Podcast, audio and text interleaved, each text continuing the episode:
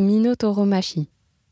Le Minotaure, monstre de la mythologie crétoise, apparaît dans l'œuvre gravée de Picasso dès la suite Volard, qui est une série de 100 estampes qu'il grave entre 1930 et 1937.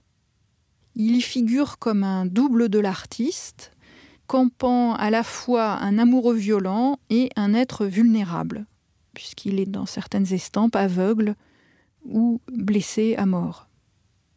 Le Minotaure est aussi une figure importante du surréalisme. Il donne notamment son titre à la revue que crée Albert Schira en 1933, revue pour laquelle Picasso euh, compose, pour le premier numéro, l'image d'un monstre triomphant qui brandit son poignard.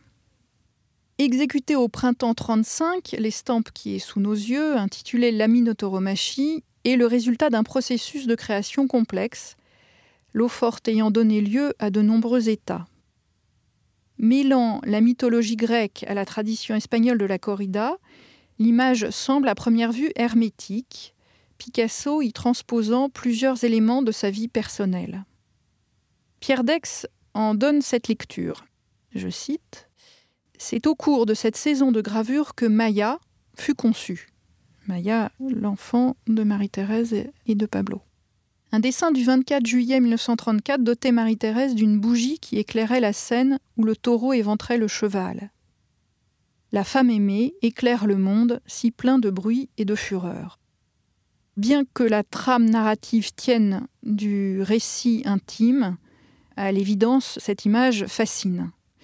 Elle est fascinante tant par l'étrangeté du personnage du Minotaure que par la finesse extrême de la gravure, avec ses jeux d'ombre, mais aussi évidemment parce qu'elle met en scène des oppositions fondamentales, la vie qui advient dans le ventre de la femme et la mort violente, l'innocence avec le personnage de la petite fille et la bestialité. L'affrontement entre le taureau et le cheval se retrouvera bientôt transposé de manière monumentale en 1937 dans Guernica, qui sera l'emblème de la guerre civile espagnole.